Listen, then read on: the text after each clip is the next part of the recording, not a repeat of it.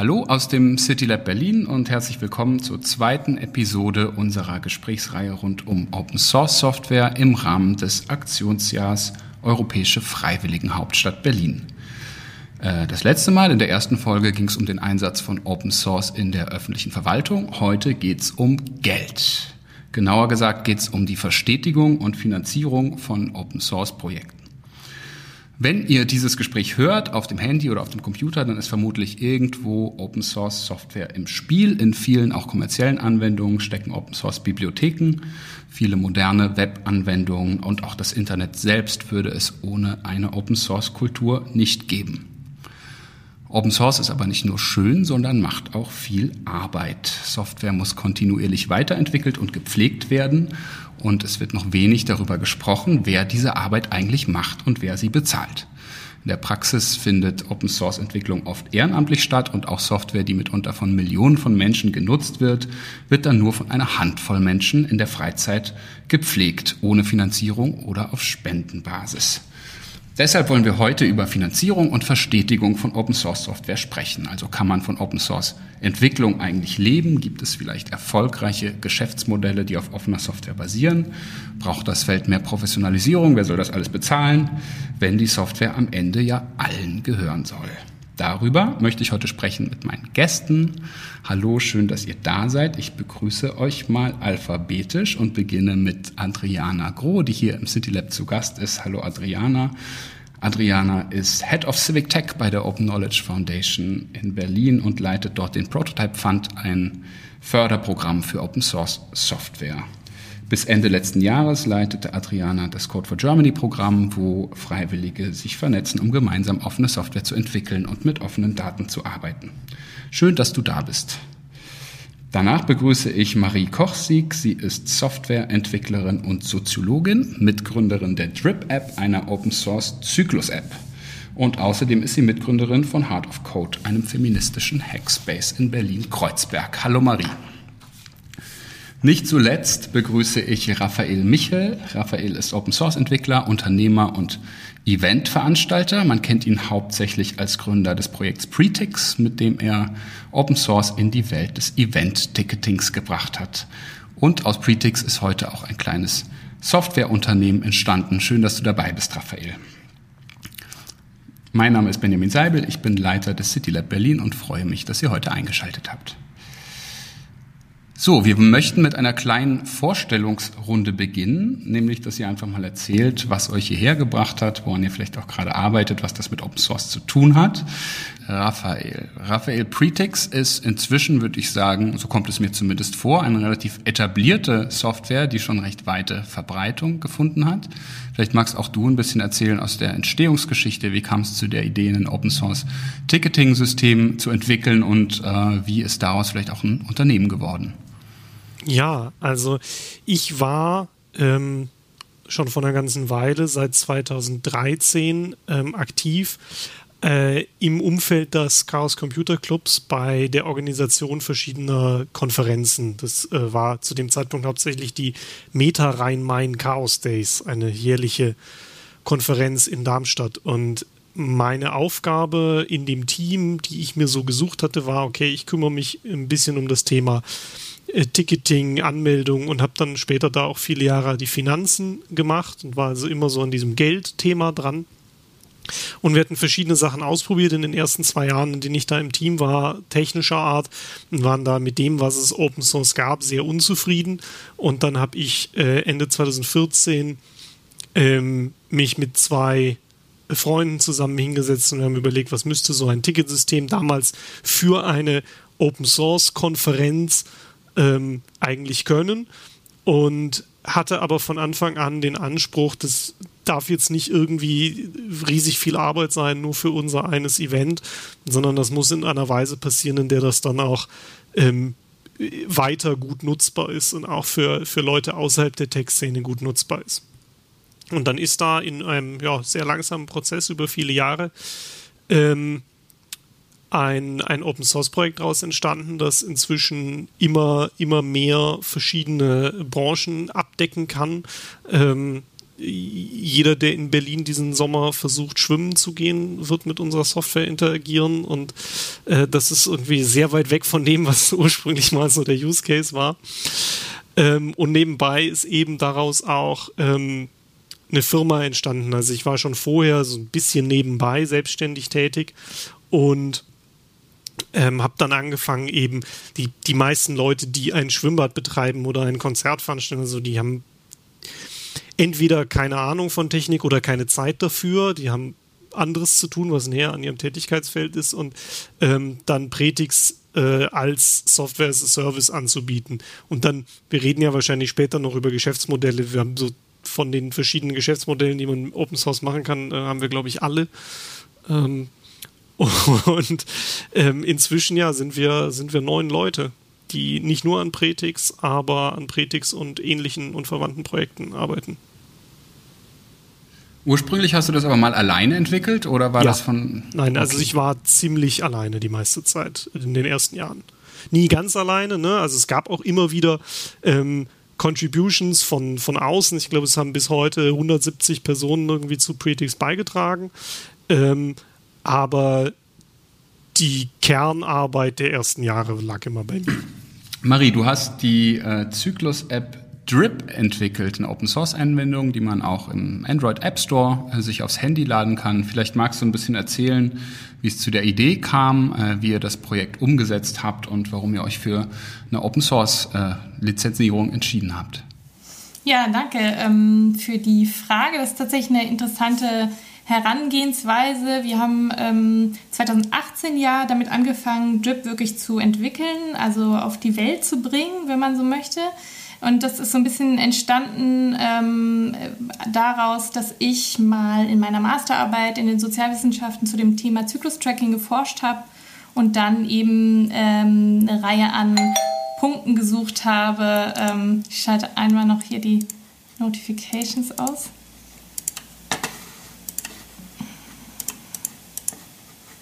So, ähm, und dann eben bemerkt habe, okay, es gibt eine ganze Reihe an Dingen, die ich äh, anders machen würde, wenn ich denn mal die Gelegenheit hätte.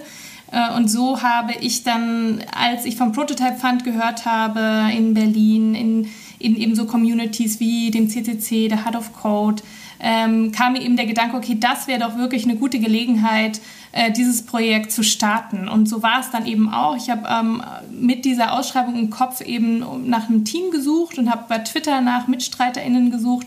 Ähm, und es war sozusagen von Anfang an klar, das wird Open Source. Ähm, es war äh, dann eben, wurde auch immer mehr klar, die Datensicherheit, also Daten lokal äh, mit einem Passwort gespeichert und eben auch äh, genderneutral zu denken und ähm, eben auch wissenschaftlich, also nicht nur irgendwie so ein sozusagen Humbug da reinzubringen, sondern äh, möglichst transparent eben zu machen, äh, was, was bei der App da eben passiert. Das heißt aber, du hast äh, auch alleine begonnen und dann dein Team tatsächlich über Social Media gefunden und dann auch eine erfolgreiche Zusammenarbeit da initiiert? Ähm, allein begonnen würde ich nicht sagen. Also die Idee hatte ich.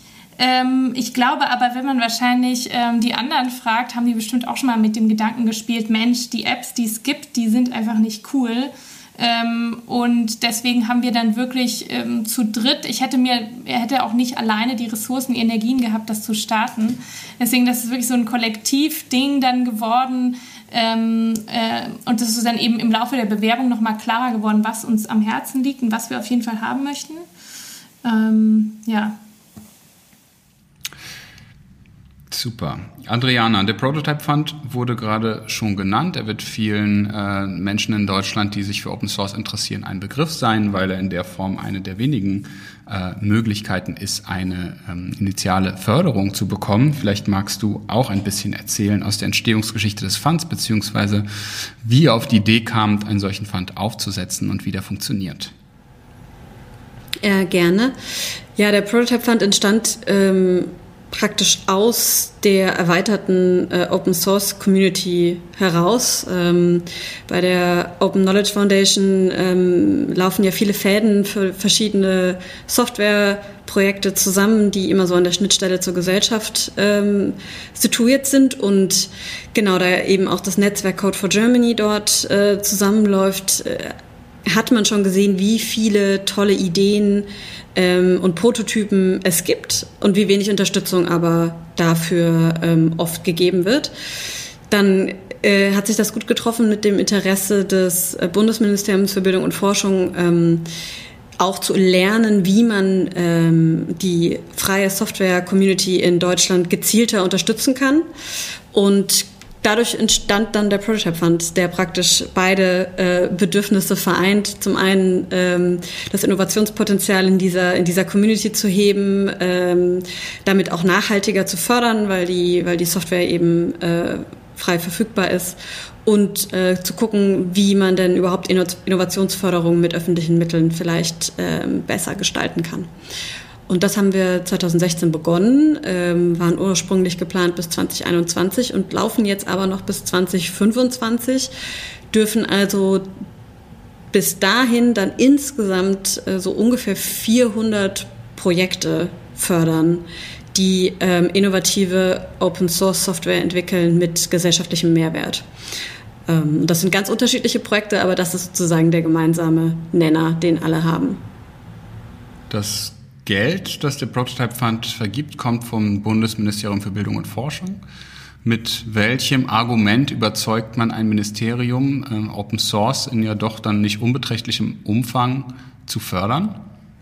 Das, das war eben genau aus dem Interesse, dass man ähm, schon gesehen hat, dass die innovativen Ideen oft entstehen, wenn freie, super diverse Teams ähm, in, in einem sehr freien Umfeld miteinander arbeiten oder auch wirklich sehr nah an dem Anwendungsfall äh, dran sind, für den sie eine Lösung oder, oder eine, eine Service-Idee entwickeln ähm, und nicht unbedingt aus, aus der Richtung, ähm, wo öffentliche Förderung meistens hinfliegt äh, oder hinfließt. Also es ist ja nicht so ganz einfach, äh, solche Gelder zu bekommen und dafür braucht man oft Fähigkeiten, die einzelne Personen, die zum Beispiel freie Software entwickeln, nicht unbedingt immer haben. Wie führt man so einen Antrag aus? Was muss man dafür mitbringen? Und da man das verstanden hat, dass man da ähm, andere Förderinstrumente braucht, wollte man mal erproben, wie das denn ausschauen könnte. Und das machen wir eben mit dem Prototype Fund. Also ich sage immer dazu, wir sind nicht nur ein Förderprogramm, ähm, das sind wir, aber nicht nur, wir sind halt auch ein Forschungsprogramm. Das heißt, wir gucken, wie Innovationsförderung für Open Source Software in Deutschland funktionieren kann mit öffentlichen Mitteln. Und das ist ein großes Interesse vom BMBF und deswegen laufen wir jetzt auch noch mal äh, ein Stück, Stück weiter.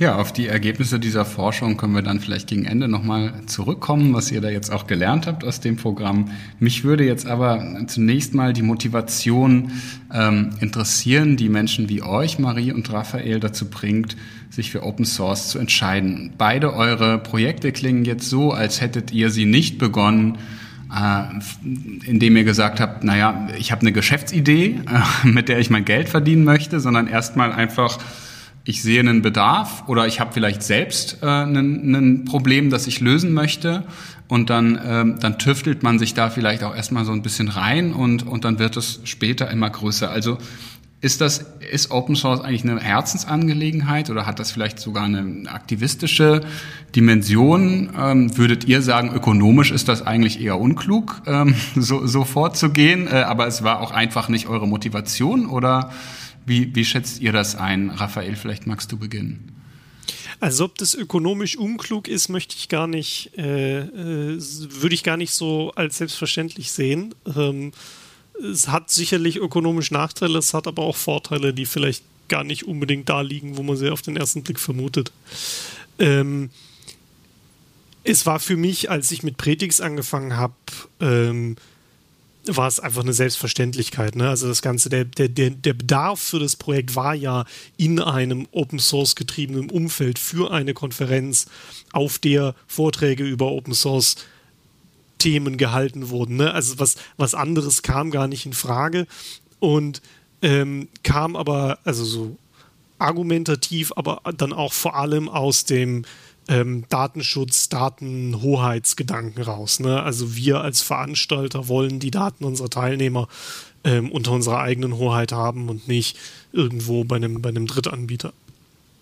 Ähm, ich denke, das war, war da so die Hauptmotivation. Marie, du hast das Datenschutzthema ja auch erwähnt, äh, dass du auch im Vergleich zu den anderen Apps, die es schon gab, da ähm, also bei denen eher ein Datenschutzproblem gesehen hast.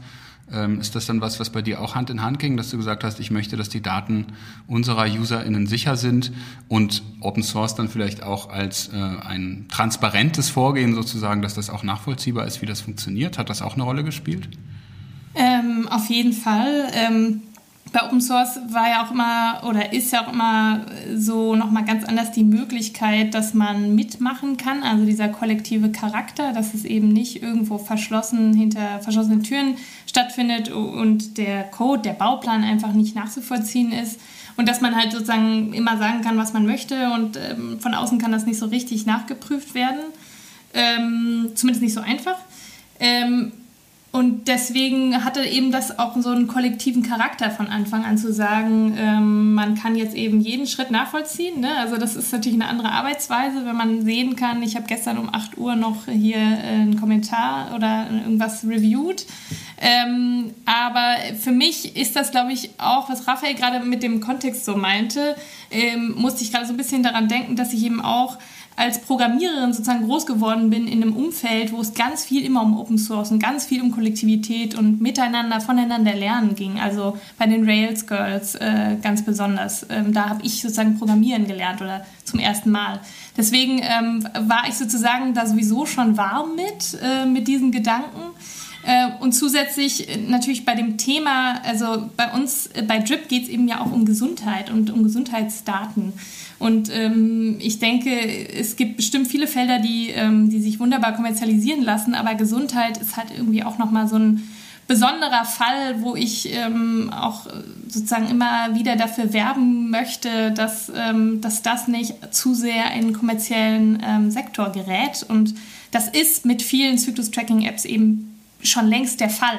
Ähm, und deswegen wollten wir auch einfach zeigen, es geht auch anders. Man kann auch eine funktionierende Zyklus-App haben, die nicht Daten weiter verwendet. Ähm, und äh, das haben wir mit Drip ähm, auf jeden Fall auch, glaube ich, ganz gut hinbekommen. Okay, ihr seid also beide schon Open Source sozialisiert worden, wenn man so will.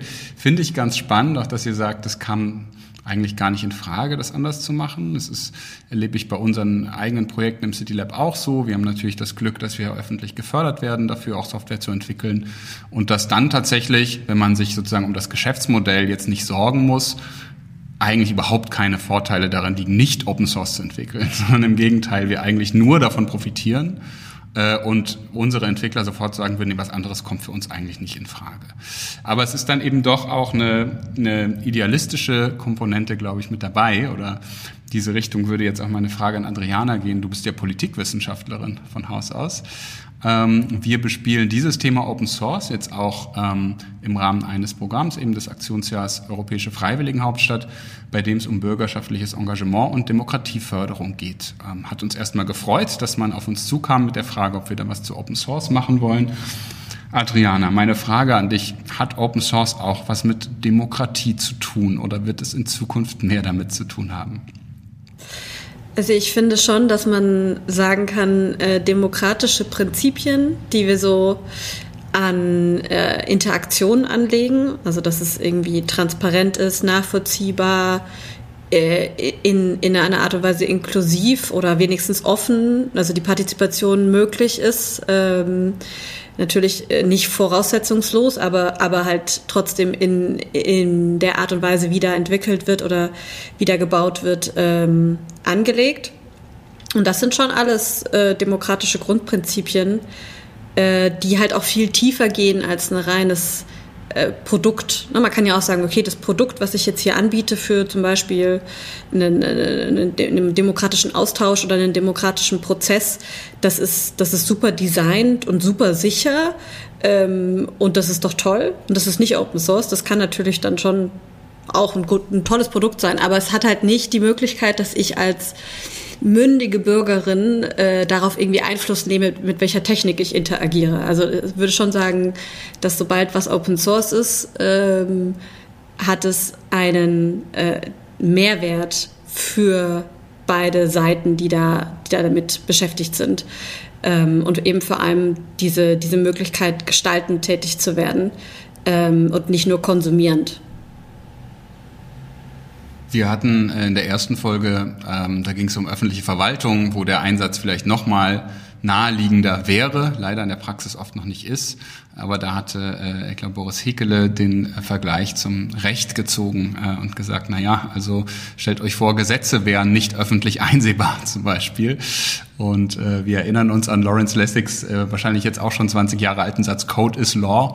Ähm, also wenn wir in Zukunft dann durch eine ähm, zunehmend ja auch algorithmisch regulierte Welt laufen, ist das natürlich schon ein Vergleich, der dann auch ähm, sich anbietet. Spannend. Ich möchte mit euch über den Schritt sprechen von der ersten Idee, die ihr jetzt auch schon beschrieben habt, hin zur Verstetigung. Also ähm, man entwickelt ein Produkt oder einen Prototypen am Anfang wahrscheinlich auch mit viel Energie, hat Spaß, möchte das irgendwie auch zu einem Proof of Concept machen, sieht dann irgendwie, es funktioniert, aber es hat wahrscheinlich auch noch ein paar Bugs hier und da. Und dann kommt irgendwann der Punkt, wo die Anfangseuphorie so ein bisschen verfliegt und es wird mühsam und man muss Anpassungen machen für verschiedene Geräte, für verschiedene Browser und vieles mehr. Und dann kommt eben irgendwann der Punkt, wo es von Spaß vielleicht auch ein bisschen zu Arbeit wird. Wie habt ihr das erlebt? Marie, vielleicht möchtest du mal beginnen. Ich sehe schon, du fühlst dich angesprochen davon. Ähm, wie, wie hat das geklappt oder ist das noch in Gange bei euch, dieser, dieser Übergang?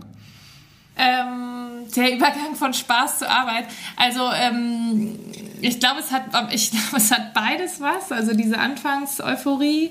Auf der anderen Seite mussten wir am Anfang eben sehr viele Entscheidungen treffen. Also welchen, also welche Technologie wollen wir überhaupt verwenden? Äh, wie soll die App ungefähr aussehen? Also so die ganz grundlegenden Feature. Äh, dann der Name, das hat uns lange, hat uns viel Zeit äh, gekostet. Ähm, und jetzt haben wir eben nach drei Jahren Entwicklung eine gewisse solide Grundbasis also eine App, die funktioniert, Leute verwenden die. Ähm, und was wir jetzt machen, ist eben Weiterentwicklung. Ähm, wir haben auch große Milestones, aber es ist irgendwie eine andere Art zu arbeiten. Das ist, also ich würde gar nicht sagen, dass es sozusagen von Spaß zur Arbeit, das ähm, ist, glaube ich, einfach, schwingt einfach immer so ein bisschen mit. Manchmal fühlt es sich irgendwie doof an und es nervt und ähm, äh, ich glaube aber, wenn es nicht Spaß machen würde, würden wir da nicht drei Jahre lang dran ähm, kontinuierlich weiterarbeiten. Was natürlich der Unterschied ist, äh, im Prototype Fund ähm, konnten wir daran hauptsächlich einfach arbeiten. Ähm, und danach dann eben im, äh, ja, im digitalen Ehrenamt. Und das macht es dann eher so ein bisschen zum, zum, zur Wochenendaufgabe, ähm, und da legen wir, glaube ich, im Team auch schon immer Wert darauf, dass wir eben äh, erstmal leckeren Kuchen essen und dass wir uns sozusagen Spa den Spaß an der Arbeit eben nicht, ähm, dass der nicht hinten runterfällt. So. Ähm, und wofür wir auch ganz, also woraus wir sehr viel zehren, ist eben Feedback von Nutzenden, die sagen, oh, das ist mega cool, toll, dass es diese App gibt. Äh, wir würden gerne ähm, zum Beispiel die Sprache übersetzen oder ähm, das einfach unterstützen. Wir finden das total toll. Und das ist, glaube ich, was, ähm, was man vielleicht in so, so einem normalen Bürojob vielleicht nicht so, nicht so hört, dass einfach Leute ähm, die Idee mittragen. Und eure eigenen Qualitätsansprüche in der kontinuierlichen Entwicklung. Also wenn es jetzt, dann gibt es einen Bug-Report von jemand oder ähm, am Freitagabend kommt die neue Android-Version und plötzlich geht's nicht mehr. Ähm, da, damit kommt ihr dann aber auch zurecht. Also dann, oder haut ihr euch dann regelmäßig da die Wochenenden um die Ohren, um das möglich zu machen? Ähm, na, ich könnte jetzt behaupten, aber das könnte man ja einfach nachvollziehen, dass das nicht so ist. ähm, wir ähm, achten, glaube ich, schon darauf. Wir hatten im Januar einen großen äh, Release, wo wir die komplette App neu designt hatten und da einen großen Release sozusagen neu gepusht haben. Und das war äh, relativ arbeitsintensiv kurz davor. Ähm, wir achten immer darauf, dass wir, äh, dass wir sozusagen die, die Hauptfeature, dass die laufen, ähm, dass sie unseren eigenen Ansprüchen äh, genügen und ähm, ja, ansonsten, dass wir sozusagen immer uns bei Laune auch halten. Also, dass wir irgendwie, wenn wir bei Sachen nicht sicher sind, dass wir eher sagen, wir verschieben eher den Release. Wir müssen ja uns keine Deadlines sozusagen setzen. Ähm, wir müssen uns nicht hetzen. Ähm, und das ist, glaube ich, schon auch ganz wichtig zur sozusagen so nachhaltigen Pflege unseres internen Arbeitsablaufs. Ähm, ja. Raphael, wie war es bei dir? Du hast jetzt eben schon erzählt, ihr habt dann aus Pretix wirklich ein Unternehmen machen können irgendwann. Da sind dann auch noch ein paar Leute dazugekommen. Äh, ist dieser Entschluss über einen längeren Zeitraum gereift in dir oder war das irgendwann einfach so dringend sozusagen notwendig, um diesen Betrieb überhaupt weitermachen zu können, ihn in dieser Form zu machen?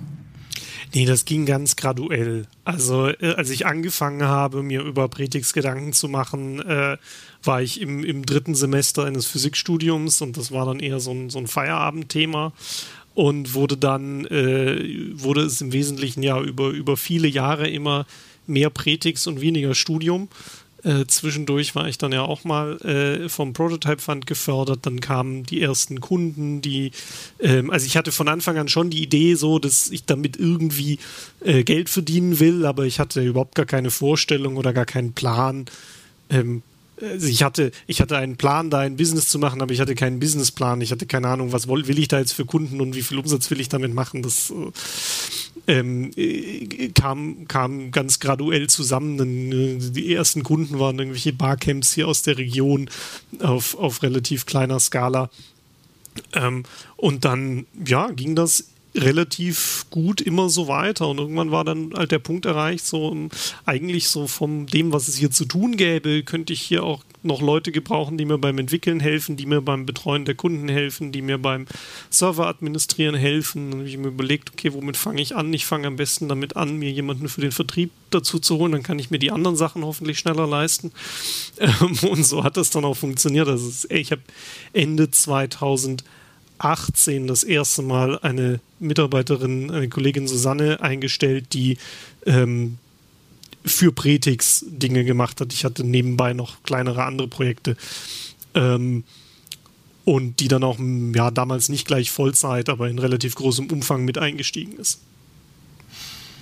Die Codebasis ähm, pflegt ihr aber immer noch im Wesentlichen selbst oder ist es da auch so, dass es eine Community schon drumherum gibt, dass ihr auch mal Beiträge von externen bekommt, von Menschen, die ihr vielleicht gar nicht kennt, aber die sagen, ich habe hier mal einen Bug gefixt, weil das ist ja eigentlich auch eine Idee von, von Open Source. Wie ja. klappt das in der Praxis?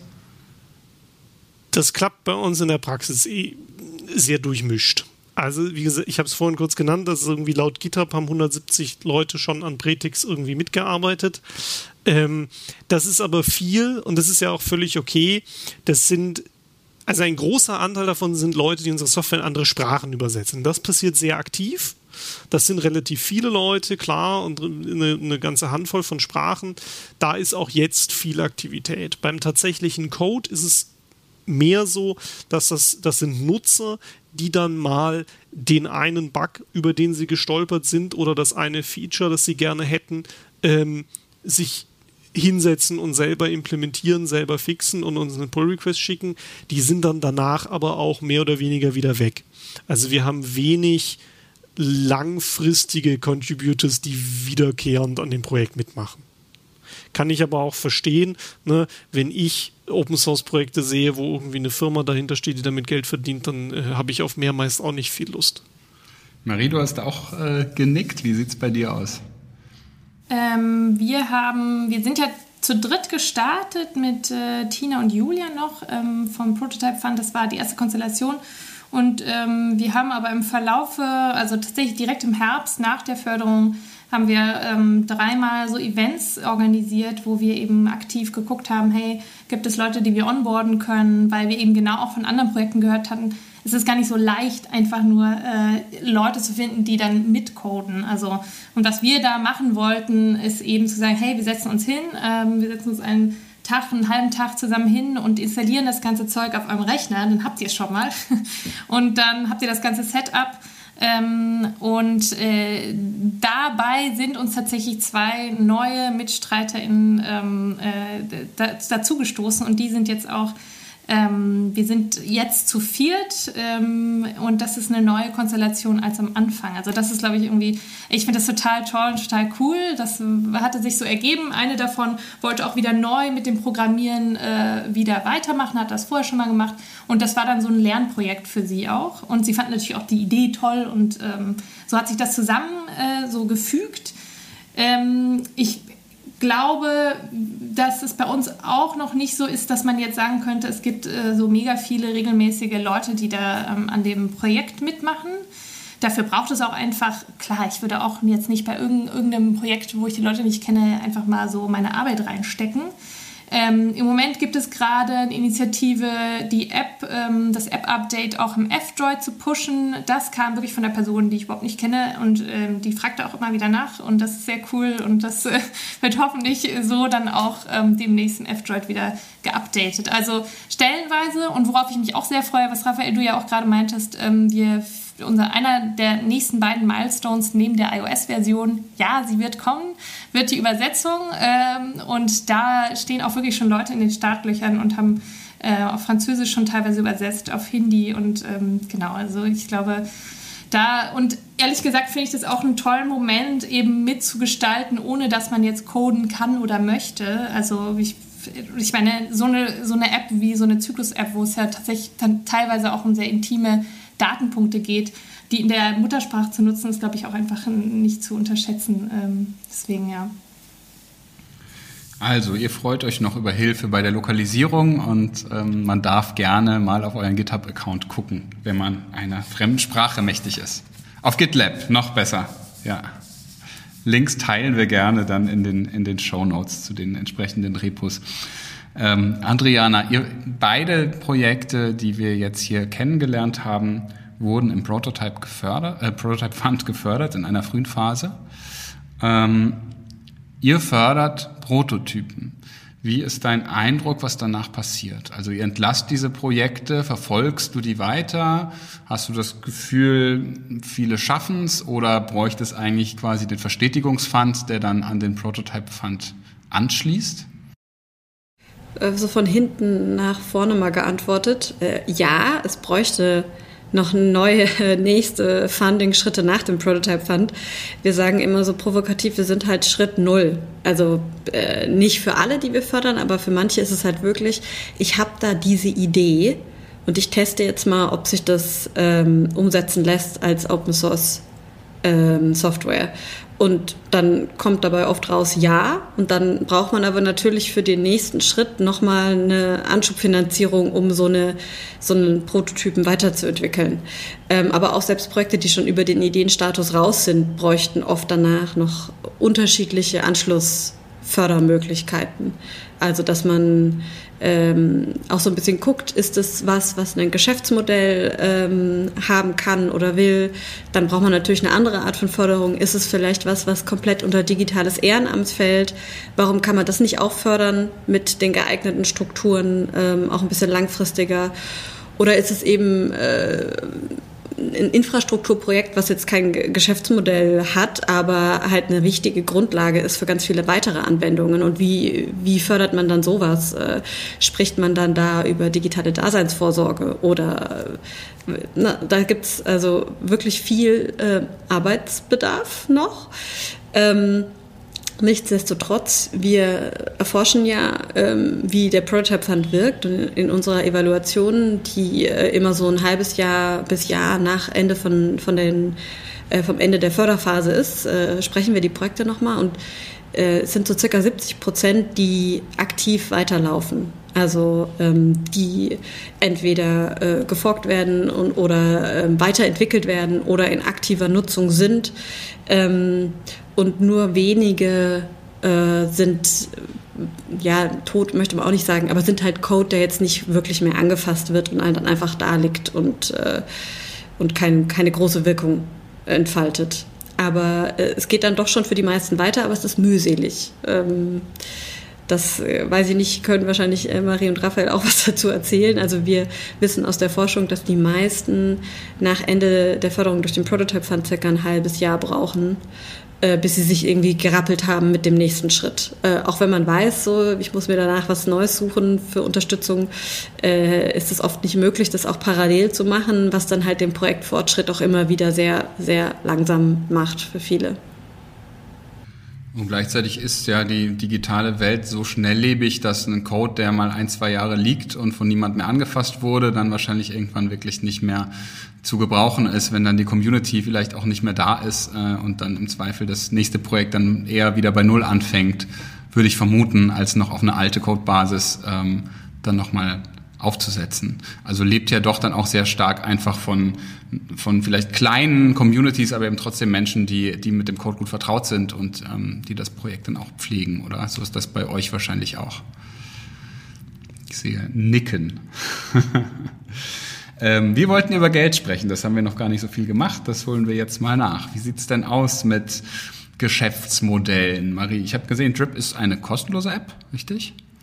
Ähm, Habt ihr verschiedene Möglichkeiten, das zu finanzieren, ähm, in Erwägung gezogen, geprüft, äh, vielleicht auch gleich wieder verworfen? Wie beschäftigt ihr euch mit dem Thema? Oder ist das für euch einfach in Ordnung in der Form? Weil ich meine, Daten verkaufen ist, glaube ich, was, was ihr eher ausschließen würdet. Äh, so finanzieren sich ja viele andere kostenlose Apps. Was bleibt denn dann noch? Kann es dann nur ein Hobbyprojekt sein oder habt ihr vielleicht noch ein Ass im Ärmel? Ähm, ja, also ein Ass, ein Ass im Ärmel. Ich glaube, ähm, ich habe schon im Anschluss äh, an, den, an die Förderzeit des Prototype Funds gemerkt, dass es einfach sozusagen erstmal da ähm, sehr schwierig ist, äh, jetzt so ein Handy äh, coole Förderung zu finden wie der Prototype Fund, der einem einfach auch unfassbar viel Freiheit lässt und da auch einfach sehr viel Vertrauen erstmal in so ein, in so ein Projekt ähm, äh, da reingibt und äh, wir sitzen da und können sozusagen machen, ähm, wie wir uns das vorstellen, ähm, ohne da jetzt irgendwie groß Protokolle zu schreiben oder sich eben mit so anderen Kram zu beschäftigen. Also wirklich Fokus auf entwickeln und gestalten. Ähm, und wir haben danach ähm, tatsächlich auch Gespräche geführt in Richtung größere Forschungsprojekte. Das waren dann es war eine konkrete Idee, ein Forschungsprojekt zu machen, was dann über zwei, drei Jahre läuft, mit, ähm, ich weiß gar nicht, ob es drei Jahre, zwei Millionen war, irgendwas vom, ähm, vom Bildungsministerium war das tatsächlich, glaube ich, auch. Ähm, und das hat sich einfach gezeigt, immer mehr mit den Gesprächen. Wir haben sicherlich vier, fünf Telefonate, Telefonkonferenzen geführt und haben sozusagen durchgesprochen, wie wir da als Drip, als Partnerin sozusagen da mit äh, reinpassen könnten. Und es hat sich einfach am Ende gezeigt, es passt einfach hinten und vorne nicht. Wir als äh, sozusagen als Konzept, wir sind weder äh, Fisch noch Fleisch, wir sind keine Uni, wir sind kein Unternehmen, wir haben keinen eigenen Anteil, den wir da reinbringen können. Also es hat einfach sozusagen, man hat richtig gemerkt, eigentlich wollten alle, dass wir zusammenarbeiten, aber es hat einfach sozusagen, ähm, es hat immer nicht gepasst. Wir hätten irgendwas tun sollen, was wir eigentlich nicht waren und so weiter. Ähm, äh, genau, das fand ich sehr schade. Ähm, ich habe das noch nicht aufgegeben, dass es nicht sowas auch geben wird. Ich glaube, das ähm, bedeutet erstmal, dass wenn wir ähm, öffentliche Förderung bekommen können, dass man äh, die sich erstmal selber auch ein gewisses Stück weit schaffen muss, glaube ich. Also dass man da selber erstmal noch aktiv werden muss und bei bestimmten Stellen, wie zum Beispiel in ähm, Gesundheits, äh, Gesundheitsbehörden, sag ich mal, ähm, oder anderen Stellen, wo wir vielleicht gut passen würden, dass man da erstmal Überzeugungsleistung, ähm, Arbeit, Überzeugungsarbeit leisten müsste. Ähm, und das Geld liegt jetzt auf jeden Fall nicht so einfach auf der Straße, wenn man eben sagt, hey, ähm, wir wollen ähm, ja eben dieses, dieses bekannte Modell Daten verkaufen, äh, einfach äh, grundsätzlich nicht fahren.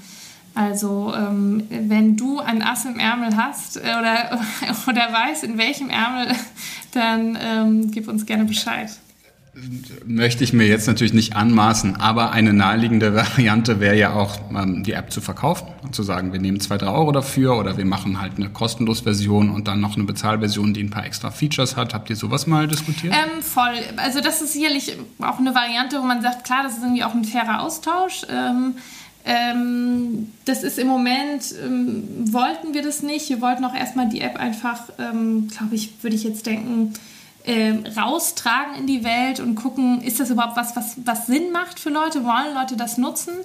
Ähm, und äh, mir scheint es auch immer noch wichtig, erstmal eine, eine kostenfreie Alternative zu haben, ohne dass man jetzt eben sozusagen gleich denken muss, oh, ich kann mir das jetzt aber nicht leisten, eine Zyklus-App zu verwenden ähm, oder ja, ich habe irgendwie nicht das Taschengeld. Ähm, deswegen, das ist sicherlich keine Idee, die total weg ist, aber es ist erstmal jetzt nicht unsere Priorität gewesen zu sagen, oh, wir wollen auf jeden Fall gleich Geld damit verdienen, sondern wir wollen erstmal ein stabiles, sinnvolles ähm, Produkt schaffen und dann gucken, ähm, ob es irgendwie auch ähm, sich finanzieren könnte. Aber es ist nicht unser Fokus. Aber ihr könntet euch natürlich vorstellen, hauptberuflich für Drip zu ja, arbeiten. Aber sehr, sehr, sehr, sehr, sehr, ja. Super. Gut, dass Raphael, du gefragt hast. wer weiß, wer zuhört. Raphael, äh, du hast diesen Schritt quasi ähm, geschafft. Ähm, dein Geschäftsmodell ist, wenn ich es richtig sehe, man kann äh, Pre-Ticks und auch Pre-Talks, das haben wir mal äh, genutzt, kostenfrei nutzen, wenn man es selber äh, aufsetzt. Aber ja, also Pre-Talks Pre-Talks ist von einem guten Freund von mir, Tobias. Mhm. Ähm, ist ein bisschen Schwesterprojekt. Ich war da in mhm. der Anfangszeit auch beteiligt, aber habe ich jetzt im Alltag. Ah, okay. Aber du bietest genau. also, äh, an, dass, man, dass du die Arbeit sozusagen abnimmst. Und es gibt ja so verschiedene klassische Open Source Geschäftsmodelle. Ne? Das eine ist, äh, wenn du dich nicht selber damit beschäftigen willst, wie du das jetzt auf einen Server installierst, dann kannst du es einfach bei uns mieten als Software as a Service und wir kümmern uns um die Server und du kannst uns anrufen, wenn es ein Problem gibt. Dann gibt es klassisch, dass wir dir einen Supportvertrag verkaufen, wenn du sagst, du willst es auf deinen Server ähm, installieren, aber du hättest gerne Hilfe dabei und du hättest gerne, dass jemand anrufen kannst, wenn mal wirklich als dringend was schief geht. Und dann gibt es natürlich das, äh, was du jetzt auch schon angesprochen hast, mit, dann gibt es noch eine, eine, kostenlose und eine Bezahl-App, dieses Open Core-Modell. Das ist der Basiskern äh, Open Source, dass es Funktionen drumherum gibt, die eben nicht Teil des Open Source-Paketes äh, sind. Und wir machen eigentlich alles drei. Ähm, so als Mischung. Also Pretix hat eine, eine Plugin-Architektur, das heißt, wie man es von WordPress oder anderen Tools kennt, man kann Zusatzfunktionalität dazu installieren und es gibt Zusatzfunktionalität, die wir nicht Open Source veröffentlichen, sondern die man bei uns lizenzieren muss, wenn man die nutzen will. Da geht es dann vor allem, ne, also als Beispiel ein Schwimmbad oder eine Konferenz kann man komplett mit unserem Open Source Kern betreiben, aber wenn man jetzt eine Konzerthalle machen will, so mit Saalplanwahl, wo ich mir meinen Sitzplatz aussuchen kann, das wäre nicht bei uns im Open Source Ding drin. Ähm, und so fahren wir diese drei Geschäftsmodelle Support, Hosting, Open Core parallel, wobei man ganz klar sagen muss, äh, wir leben im Wesentlichen von dem Hosting. Ähm, weil die meisten unserer Kunden äh, wie gesagt, entweder nicht die Zeit oder nicht die Expertise oder äh, haben, äh, das selber auf einem Server zu betreiben oder einfach das Risiko lieber an uns auslagern. Und wie kam es dann zu der Entscheidung zu sagen, es gibt dann Zusatzplugins, die veröffentlichen wir nicht? Liegt es dann daran, dass das Großkunden sind, wo ihr dann sagt, äh, naja, die, die sollten dafür dann auch einfach bezahlen? Also naja, also erstmal wussten wir, oder ich wusste ja vorher nicht, welches dieser drei Geschäftsmodelle das ist, was am Ende funktioniert. Und sie laufen natürlich auch alle ein bisschen. Ähm, das ist hauptsächlich ein bisschen Absicherung. Also es gibt sicherlich jeden Monat oder alle zwei Monate irgendwo auf der Welt jemanden, der sagt, ah, da ist ein tolles System, freie Software-Ticketing, ich gründe jetzt mein Startup, ich nehme mir das einfach und ich äh, äh, bringe nichts an die Community zurück.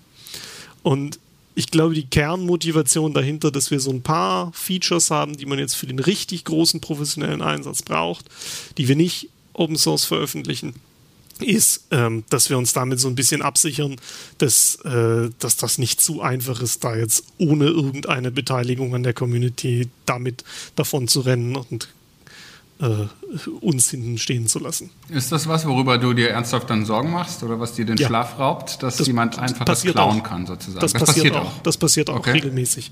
Meist sind das irgendwelche Startups in irgendwelchen Ländern und zwei Monate später hört man nie wieder von ihnen. Ja, aber ähm, diese, diese Situationen haben wir tatsächlich. Die bieten euer Produkt an als kommerzielles ja. Produkt. An. Ja. Habt ihr ein Gefühl dafür, wie viel Prozent der, der Pretix-Anwendungen über euch laufen und wie viele Leute sich dafür entscheiden, das selber zu hosten und euch nichts zu geben? Also wir haben, es gibt in Pretix äh, den Update-Check, wenn man sich das selber auf den Server installiert. Das heißt, dass das System einem eine E-Mail schickt, wenn es ein neues Update gibt. Ähm, darüber, das, ist, das kann man abschalten, man wird gefragt, ob man das nutzen möchte, deswegen sind die Zahlen nur so mittelzuverlässig, aber darüber haben wir halt ein bisschen Übersicht und diesen Zahlen nach gibt es irgendwie so um die 300 aktive Installationen von dem Open Source Software, während wir mit dem Hosting sicherlich eher über 500 aktive Kunden haben. Da ist immer die Frage, wen zählt man jetzt gerade als, als aktiv? Ähm, aber die, äh, also es ist schon ein, ein Großteil, denke ich, der, der über uns läuft. Aber jetzt nicht Faktor 10, sondern wahrscheinlich eher Faktor 3, 4.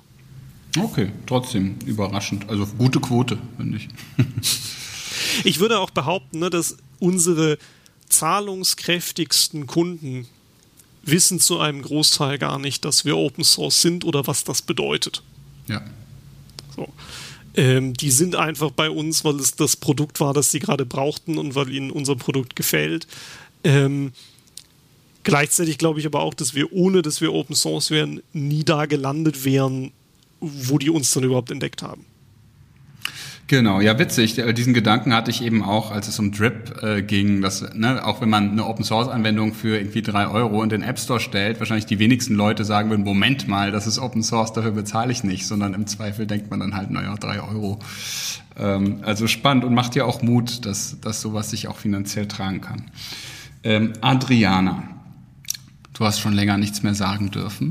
Du hast äh, dich wahrscheinlich auf der Metaebene am ähm, intensivsten mit dem Thema Finanzierungsmodelle und Open Source beschäftigt. Wenn man sich so umguckt, oder auch in der Diskussion, ähm, sieht man ja verschiedene Modelle, wie sich auch erfolgreiche Open Source Tools finanzieren, jenseits von, dass sie sich eigentlich gar nicht finanzieren. Also wir sehen, äh, wir sehen ja Open Source Frameworks, die zum Beispiel von großen Konzernen äh, gepflegt werden, also Facebook oder Google betreiben ja auch Open Source Frameworks, wo dann eben professionelle Entwickler auch drauf sitzen, aber auch äh, trotzdem die Community mitentwickeln kann. Es gibt Projekte wie Open Collective, äh, wo man gemeinschaftlich Geld sammelt, um große Projekte zu unterstützen. Und du hast jetzt auch schon Stichwort Daseinsvorsorge erwähnt. Es gibt auch diese Diskussion, naja, öffentlicher Code, öffentliches Gut, ähm, sollte nicht eigentlich der Staat sozusagen auch eine Rolle spielen? Ähm, solche Projekte, die dann vielleicht Basisinfrastruktur sind oder eines Tages werden können, zu unterstützen. Hast du da ein favorisiertes Modell oder glaubst du, dass da ein Nebeneinander der Modelle möglich ist? Wie siehst du das?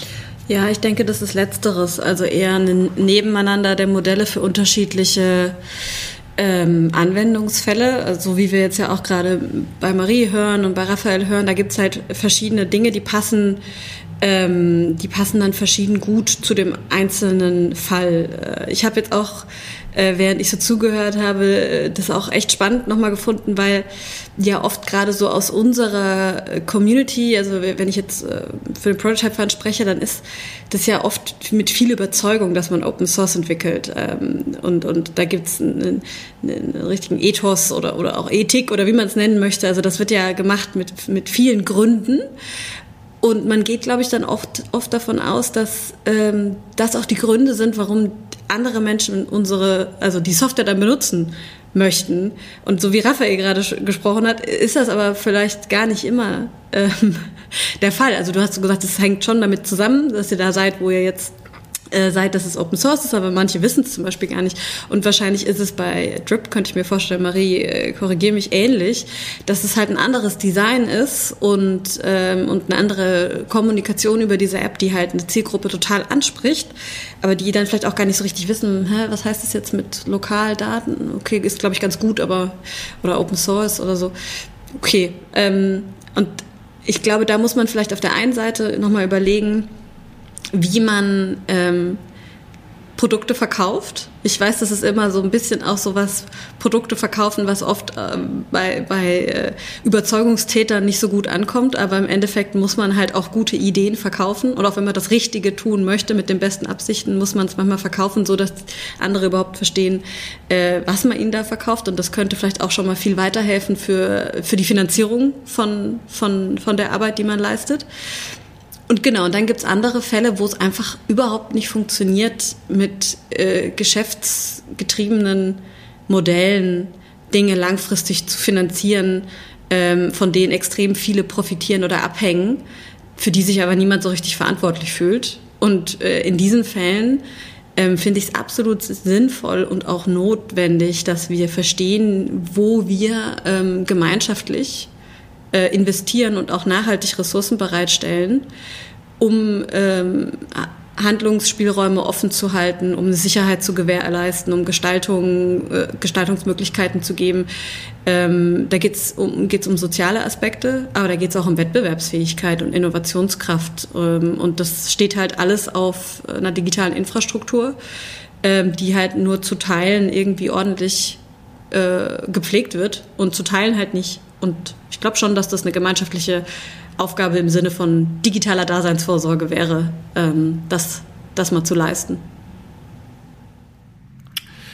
Ja, man sieht ja zum Teil auch dieses amerikanisch-philanthropische Modell, dass also äh, private Stiftungen äh, in den USA dann äh, Weiterentwicklung tragen. Äh, vielleicht auch ein Modell, das sich über, ähm, also ist glaube ich in den USA einfach nochmal ein anderes Verständnis, wer für die Daseinsvorsorge zuständig ist als äh, bei uns. Ähm, auch ganz spannend, aber ist mir in, äh, in Deutschland jetzt zum Beispiel keine vergleichbare Institution bekannt, die sowas machen würde. Aber wäre ja auch zu diskutieren, ob das wirklich ähm, dem, der staatlich-öffentlichen Förderung vorzuziehen ist. Ich glaube, da sind wir Europäer etwas anders gepolt. Wir wollen zum Abschluss ein bisschen in die Zukunft schauen und einfach nochmal den Rundumschlag. Was wünscht ihr euch? Wie geht's euch im Moment mit ähm, dem Thema Finanzierung eurer Open Source Projekte? Was muss sich ändern? Ähm, was können wir alle in Zukunft besser machen in diesen Communities, um äh, eine nachhaltigere Form ähm, der Finanzierung für Open Source zu erreichen? Das ist dann die Runde für unsere Abschlussstatements und dann würde ich mit äh, Marie beginnen. Ähm, puh, das sind natürlich große Fragen.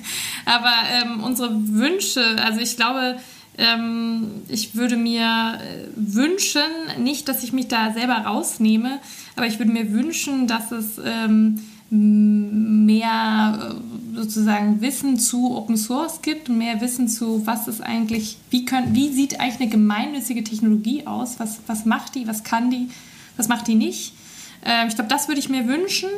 Ähm, und natürlich würde ich mir dann im Zuge dessen eben auch wünschen, dass es eine Wertschätzung im Sinne von äh, Finanzierungstöpfen gibt für eben genau so eine gemeinnützige Technologie, die dann natürlich im Gegenzug äh, auch ganz genau äh, zuhören muss und eben nicht nur für sich selbst programmiert, sondern eben auch für das Gemeinwohl orientiert ähm, programmiert. Das heißt, sprich, dass man dann eben äh, über den eigenen Tellerrand hinausschaut und dann auch selber in der Verantwortung steht zu sagen, hey, das kann Technologie hier leisten. Was wollt ihr denn von der Technologie? Also da eben auch Brücken zu schlagen zwischen denen, die sie nutzen, zwischen denen, die sie gestalten. Ja, das würde ich mir wünschen. Raphael, schließt du dich an? Würdest du da mitmachen? Ja, also ich glaube, was man nochmal betonen muss, ist, ne, wir, wir hatten es sehr einfach. Wir verkaufen ein Produkt ähm, an Businesskunden, die schon immer für diese Leistung Geld bezahlt haben. Und jetzt zahlen sie das Geld halt an jemand anderen. So. Marie hat es schon schwerer, weil niemand gibt gerne Geld für Apps aus, aber zumindest gibt es immerhin diese Option noch, man nimmt jetzt zwei, drei Euro für die App. Wenn wir uns jetzt weiter entfernen von dem, was man als Anwender in der Hand hat und über die Open Source Projekte reden, die wir nutzen, alles was irgendwie Programmbibliotheken, Frameworks und darunter Richtung Systemprogrammierung angeht, da sieht es viel, viel schlimmer aus. Und da fehlt das Modell und ich bin mir nicht sicher, ob da der Blick allein auf staatliche Förderung oder private Stiftung ähm, der richtige Weg ist, weil eigentlich müsste man ja, da kann ich selber in den Spiegel schauen, aber natürlich auch noch auf viel, viel größere Firmen. Ähm, eigentlich müsste man ja die Unternehmen, die dann nachher davon profitieren, von diesen Bibliotheken, in die Finanzierungskonzepte da eingebunden kriegen. Ähm, ne, wir nutzen mit Pretix Django als Framework. Die Django Software Foundation kriegt es immerhin hin, aus Spenden anderthalb Vollzeitstellen zu äh, besetzen, nur um Pull-Requests zu reviewen und Releases zu machen, ohne dass da irgendwie äh, die tatsächlich was programmieren. Ähm, und wenn wir dann auf kleinere Projekte gucken, sind das alles, also alles Hobbyprojekte, die dann plötzlich irgendwann weg sind, weil jemand keine Lust mehr drauf hat. Ne? Und da fehlt, glaube ich, nach wie vor einfach immer noch das richtige Konzept, wie man da ansetzt.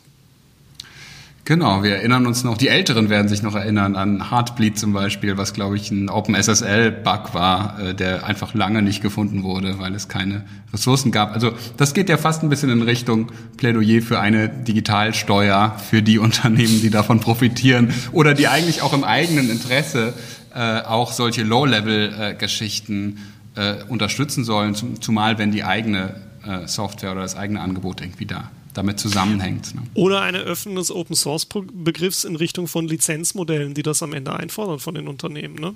Also das mhm. muss ja nicht über die Ecke über den Staat gehen.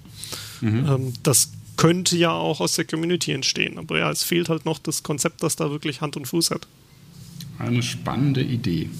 Adriana, ähm, du, wie ich dich kenne, hast ja auch schon Gedanken gemacht, was eigentlich nach dem Prototype Fund als nächstes passieren müsste, um eure sehr erfolgreiche Arbeit dann aufs nächste Level zu heben. Ich weiß nicht, ob du uns das schon verraten willst, aber vielleicht magst du einfach äh, deine Gedanken mit uns zum Abschluss teilen.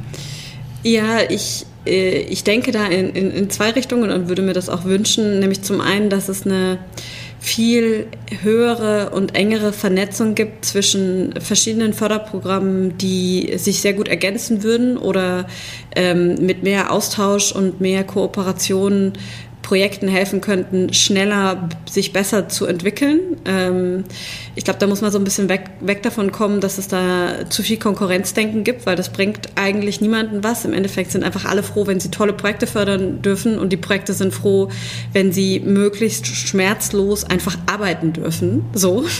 Das, das wäre also ein Wunsch. Ähm, man, man, man bezeichnet es ja manchmal als ein Ökosystem, also ein besseres Förderökosystem aufzubauen, in dem äh, das Vertrauen und die Kooperation höher ist, ähm, was meiner Meinung nach allen zugutekommen würde.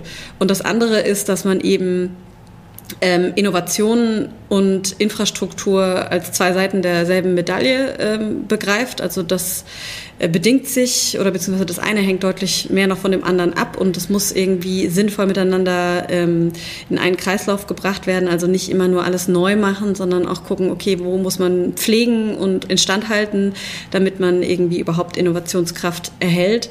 Ähm, und da jetzt die verschiedenen Modelle darauf anzulegen, nicht immer zu sagen, okay, wir fördern immer nur die Neuigkeiten, sondern wir unterstützen auch das, was schon da ist und äh, ähm, äh, genau, halten das somit ähm, äh, am Leben. Und da finde ich, genau, da kann man, so wie Raphael meinte, ähm, oder, oder eben in dem Sinne von digitaler Daseinsvorsorge, verschiedene Konzepte kombinieren. Und dann ist es wahrscheinlich auch am robustesten, wenn man da nicht nur einen Weg geht, sondern wenn man da jetzt mal auf die Zukunft gerichtet sich überlegt, okay, wie machen wir das denn nachhaltig?